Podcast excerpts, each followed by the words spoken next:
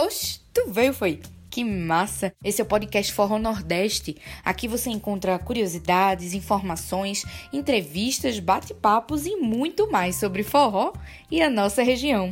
Obrigada pela escolha. Eu só boto pipape no meu samba quando o tio Sam tocar um tamborim. Quando ele pegar no pandeirinho um zabumba. Quando ele aprender que o samba não é rumba. Aí eu vou misturar Miami com Copacabana. Chiclete eu misturo com banana. E o meu samba vai ficar assim.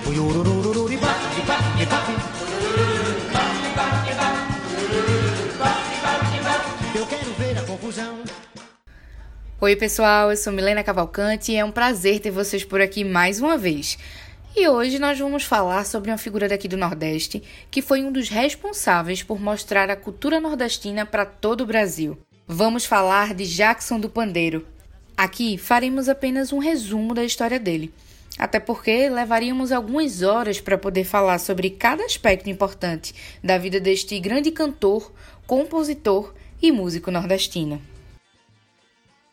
José Gomes Filho poderia ter sido nordestino comum, mas o destino desse paraibano de Alagoa Grande era outro. Filho de Flora Mourão, uma cantora de coco, teve seu primeiro contato com a música através de um presente que ganhou dela, um pandeiro, instrumento que fez ele se tornar um dos maiores nomes da música brasileira. Apesar do pandeiro ter sido seu primeiro instrumento, foi na zabumba, aos oito anos de idade, que ele começou a se apresentar ao lado da mãe dele, que também era folclorista. A vida de Jackson, assim como a de muitos outros grandes artistas que saíram do Nordeste, não era nada fácil. E com a morte do seu pai em 1932, ele precisou se mudar para Campina Grande, lá na Paraíba, com sua mãe e seus dois irmãos. Teve que trabalhar como entregador de pão e engraxate para ajudar no sustento da família.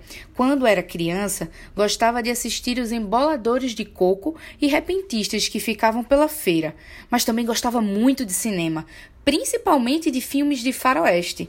Esse é um fato importante, porque foi aí que o seu apelido, nacionalmente conhecido, começou a surgir. Mas então, Jackson, por que, que você não é Zé do Pandeiro? Eu não podia, né, Otelo? Por quê? Porque na época eu brincava de artista. Eu tinha o quê? 13 anos de idade, 12 a 13 anos. Brincava de artista naquele tempo do cinema mudo. Você te lembra daquilo? Lembro, Pois é. eu lembro. Na então minha terra. tinha aquele, o pessoal do faroeste, e a gente, os meninos faziam suas quadrilhas de índio, de chefe de quadrilha, de bandidos e tal, coisa. E eu era, então, o Jacques Perrin. Jacques Perrin. É, comprei o chapéuzão de palha, quebrei o bicho à minha moda, fiz um revólver de madeira, cartuchei tudo, botei e a gente brincava aquele. Não era somente eu que tinha esse nome, não. Eu tinha o nome de Jacques, porque o cara era magrinho, Uhum. então eu procurei, eu queria ser o cara. E era bom do- no soco. Jacques Perrin. E tinha também a Ricarei, que era um dos melhores goalkeepers de, de Campina Grande, que fui, depois quando ficou homem. E tinha Buffalo Bill. Então ficou eu ali brincando de artista, até quando foi possível. Depois eu fui crescendo, tinha que ajudar minha mãe a dar de comer a moçada. E então eu fui trabalhar. E, comecei por ali trabalhando, parei com as brincadeiras, mas ficaram me chamando de Jaque. Jaque era só J-A-C-K. Jaque, Jaque, Jaque. E aí comecei a tocar pandeiro. E os caras, mas quem é? Zé Jacques, Zé Jacques do Pandeiro. Minha mãe achou ruim, também logo dizer isso mesmo. Eu batizar um filho por nome de José e hoje os diabos trocaram o nome, um tal de Jacques, que eu não sei de onde saiu nem de onde entrou. Foi o faroeste que inspirou Jackson do Pandeiro a se colocar o apelido de Jack, mas o nome Jackson só veio aparecer um pouco mais tarde, quando ele se apresentava na Rádio Jornal, aqui em Recife. Quem foi que botou o nome de Jacques? Foi o, o doutor Hernani Seve, que era o chefe da locução de Pernambuco. Era o chefe da locução. Ele dizia que para anunciar, "Ó, aqui com vocês, Jaque do Pandeiro ficava chato. Então, quando ele enchia a boca de Jackson, aí chega a fazer até bochecha. Era outra coisa. Era outra coisa. Então botou. E eu fiquei, depois quiseram trocar. Eu digo, agora não troco mais, porque o nome estava feio.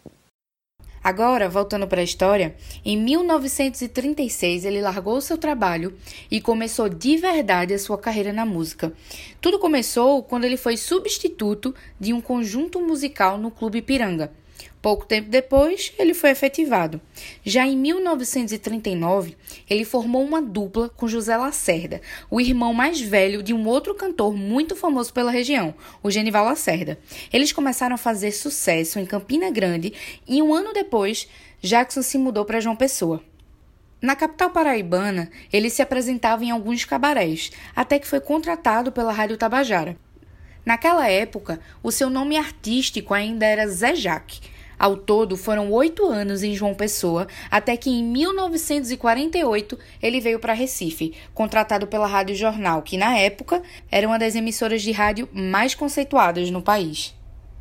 Como eu já falei antes, foi naquela época que ele começou a usar seu nome famoso, Jackson do Pandeiro. Aqui em Recife, ele fez dupla com Rosil Cavalcante, que já era um cantor e compositor famoso, e inclusive foi parceiro de Jackson em alguns dos sucessos do cantor paraibano, como Sebastiana e Forró na Gafieira.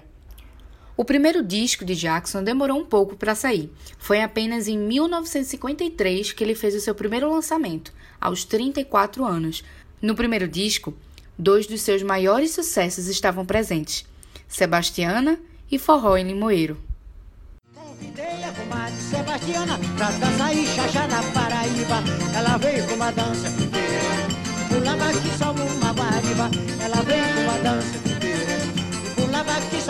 guariba. E E, I, O, U, e gritava fui pra Limoeiro e gostei do forró de lá. Olha que eu vi um caboclo beijeiro tocando a sanfona e eu entrei no fuar.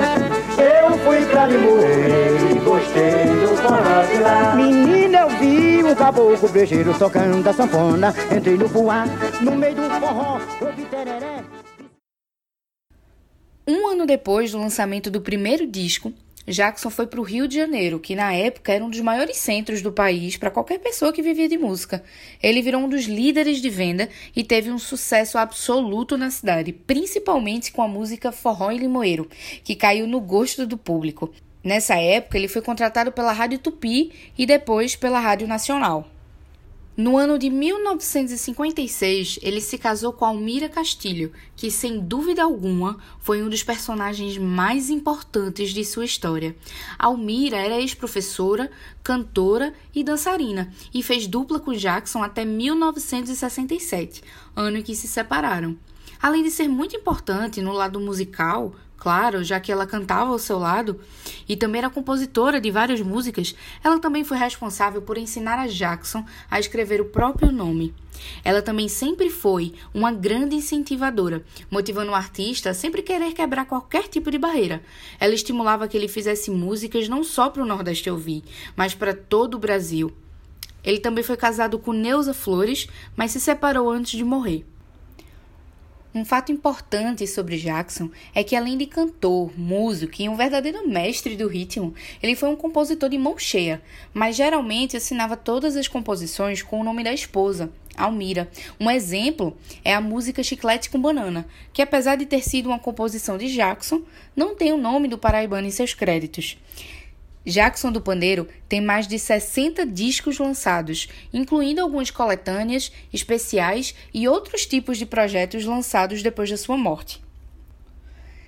Jackson foi um artista de grande importância no Brasil, mas, claro, de uma relevância ainda maior no Nordeste. Artistas de renome como Luiz Gonzaga, Alceu Valença, Caetano Veloso, Geraldo Azevedo, Gilberto Gil e tantos outros regravaram suas músicas. Muitos deles também foram inspirados por ele. Eu sou um beija-flor que vive beijando artificial. É, eu sou um beija-flor que gosta de beijar flor natural. Eu sou um beija-flor que vive beijando artificial. Eu sou um beija-flor que gosta de beijar flor natural. Meu amor de mentirinha, hora diz não, hora diz sim. É toda cheia de pantin, mas sente saudade quando está longe de mim. E bota pra ruer, bota pra ruer, bota pra ruer quando não me vê. Bota pra ruer, bota pra ruer. Jackson tinha um apelido de Rei do Ritmo não só pelo que fazia durante as apresentações, ou pela ritmação que colocava em suas letras, brincando com o espaço das sílabas nas músicas, mas também pela variedade de ritmos que tinha. Afinal, ele tocava forró, samba e vários subgêneros como baião, shot, chachado, coco, rojão, arrastapé, quadrilha, marcha, frevo e muito mais. Ao lado de Luiz Gonzaga, foi o principal expoente da música nordestina. Em 82, aos 62 anos, ele faleceu por causa de uma embolia pulmonar e cerebral. Foi enterrado no Rio de Janeiro e atualmente os seus restos mortais estão em Alagoa Grande, sua cidade natal. Certa vez, Gilberto Gil, em uma entrevista para a Folha de São Paulo, disse assim: Jackson e Luiz Gonzaga representam o que há de mais importante na música nordestina. Gonzaga tinha um traço mais rural, enquanto Jackson representava o Nordeste urbano. Já o seu Valença disse o seguinte: Costumo sempre dizer que Gonzagão é o Pelé da música e Jackson é o Garrincha. E para encerrar, fiquem com Alceu Valença contando uma das várias histórias de Jackson do Pandeiro. Uma vez eu fiz um coco, que é chamado Papagaio do Futuro. Estou montado no futuro indicativo, já não corro mais perigo e nada temo a declarar. Pá. Essa música, ela entrou, foi classificada para concorrer ao Festival Internacional da Canção. E aí eu fazia uma dupla com o Geraldo. E aí nós dois íamos cantar, defender a música no festival, apresentar a música no festival.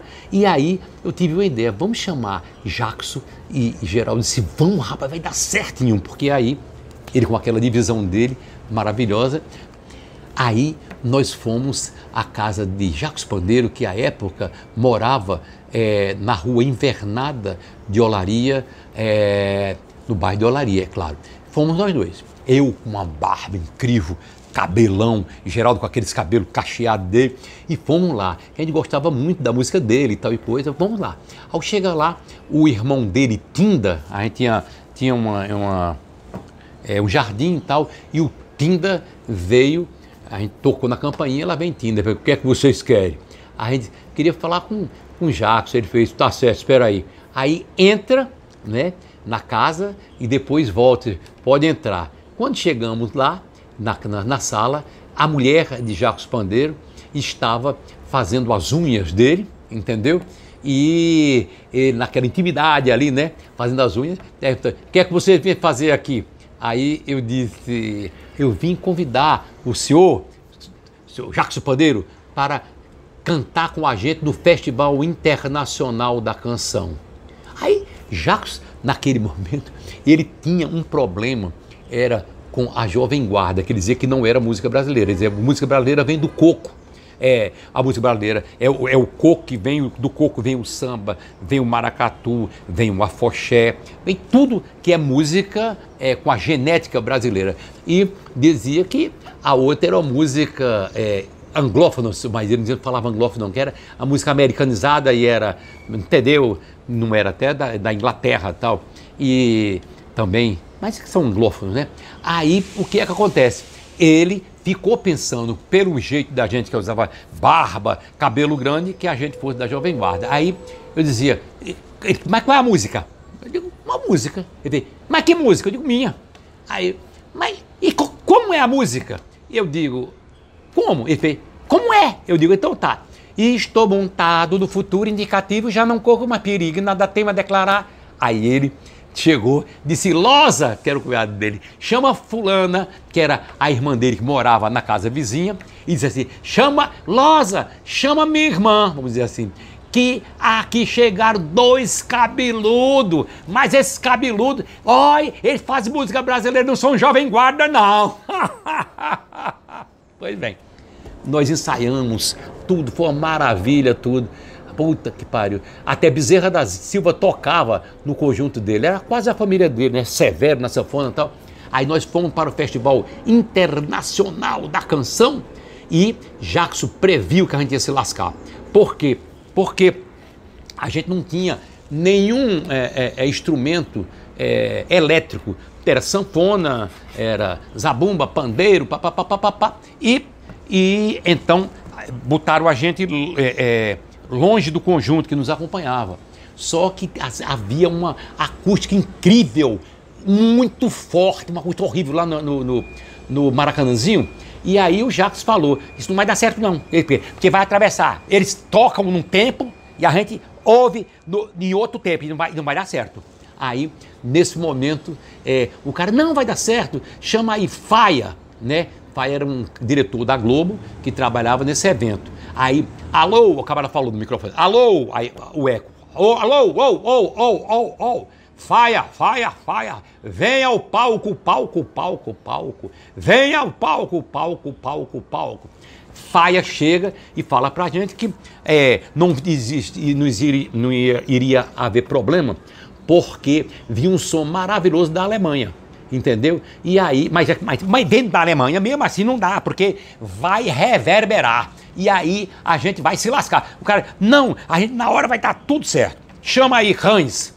Hans era o alemão que cuidava desse, desse, dessa, é, dessa aparelhagem. Lá vem Hans. Aí, Hans, aí diziam, na hora do show, na hora do show, a gente vai ligar os instrumentos, vocês vão ouvir tudo. Só que nós, é, quando chegamos lá, rapaz, que fomos cantar, tinha dois. A, música tinha uma hora que passava para seis por oito compassos. Então, era, estou montado no futuro indicativo, já não corro mais perigo nada tema a declarar. Terno de vidro, costurada, parafuso, papagaio do futuro, num para-raio lua. Eu fumitus, fumaça de gasolina, olha que eu fumitus, fumaça de gasolina. Aí falei, quem sabe, sabe, quem não sabe, sobra. Cobra Aí passava para outro, outro ritmo. Só que a gente ficou cantando no ritmo da gente, né? No binário, e ele foi para o 6 por 8 lá, a outra, a outra música, os músicos tocando em outro ritmo totalmente diferente. Foi uma tragédia. Saímos de lá, nesse momento até é, Sérgio Sampaio e outras pessoas reclamaram do som e voltaram a cantar. Mas aí eu fiquei assim, muito chateado e não quis voltar. E eu atrás do palco, é, triste assim, sei lá, o que, é que eu vou fazer. E Jackson é, foi agoniado, e aí ele chamava os jornalistas e dizia: Eu, eu queria falar com vocês aí. Tá, é, é o seguinte, eu nunca gostei de, de me elogiar mais autoelogio. Mas eu vou dizer uma coisa para você. Até João Gilberto disse que eu sou o maior ritmo do Brasil. E eu não admito ter atravessado aqui. Atravessou, mas foi por culpa, foi por culpa do, é, do som. E então, a, terminou a história, eu saio. Quando eu saio, as pessoas que fizeram o show antes e que passaram por esse problema, todos foram reclamar no júri. Né, a, a, o pessoal do júri. E quem fazia o júri era o Wilson Simonal. Aí quando eu vejo que lá vem o Wilson Simonal lá, quando eu fiz assim, aí fui dar a mão ao Wilson Simonal, aí ele fez assim, nem vem que não tem. Mas o que? Ele disse, é, nem vem com reclamação, que esse é o júri mais honesto, mais não sei o que lá. Porra, aí eu dizia, não, mas não estou falando isso. Ele nem vem que não tem, nem vem que não tem, nem vem que não tem, pronto. E nem vem que não tem. Jacques era quem tinha razão. O, não havia muito ruim aquele som, que não era culpa nem do, do era culpa da, da acústica de lá do Maracanãzinho, que é muito ruim, viu? Um abraço. Eu fumitoso. É fumaça de gasolina. Eu fumitoso. É fumaça de gasolina. É fumaça de gasolina. Eu fumitoso. É fumaça de gasolina. Eu fumitoso. É fumaça de gasolina. É fumaça de gasolina. Eu tosse e fumo. É fumaça de gasolina. Eu fumo e tosso. É fumaça de gasolina. Sim, eu fumo e tosso. É fumaça de gasolina. E daí eu fumo e tosso. É fumaça de gasolina. De gasolina eu fumo e tosso. É fumaça de gasolina. É, eu fumo e tosso. É fumaça de gasolina. E eu fumo e tosso. É fumaça de gasolina. Eu tosse e fumo. É fumaça de gasolina.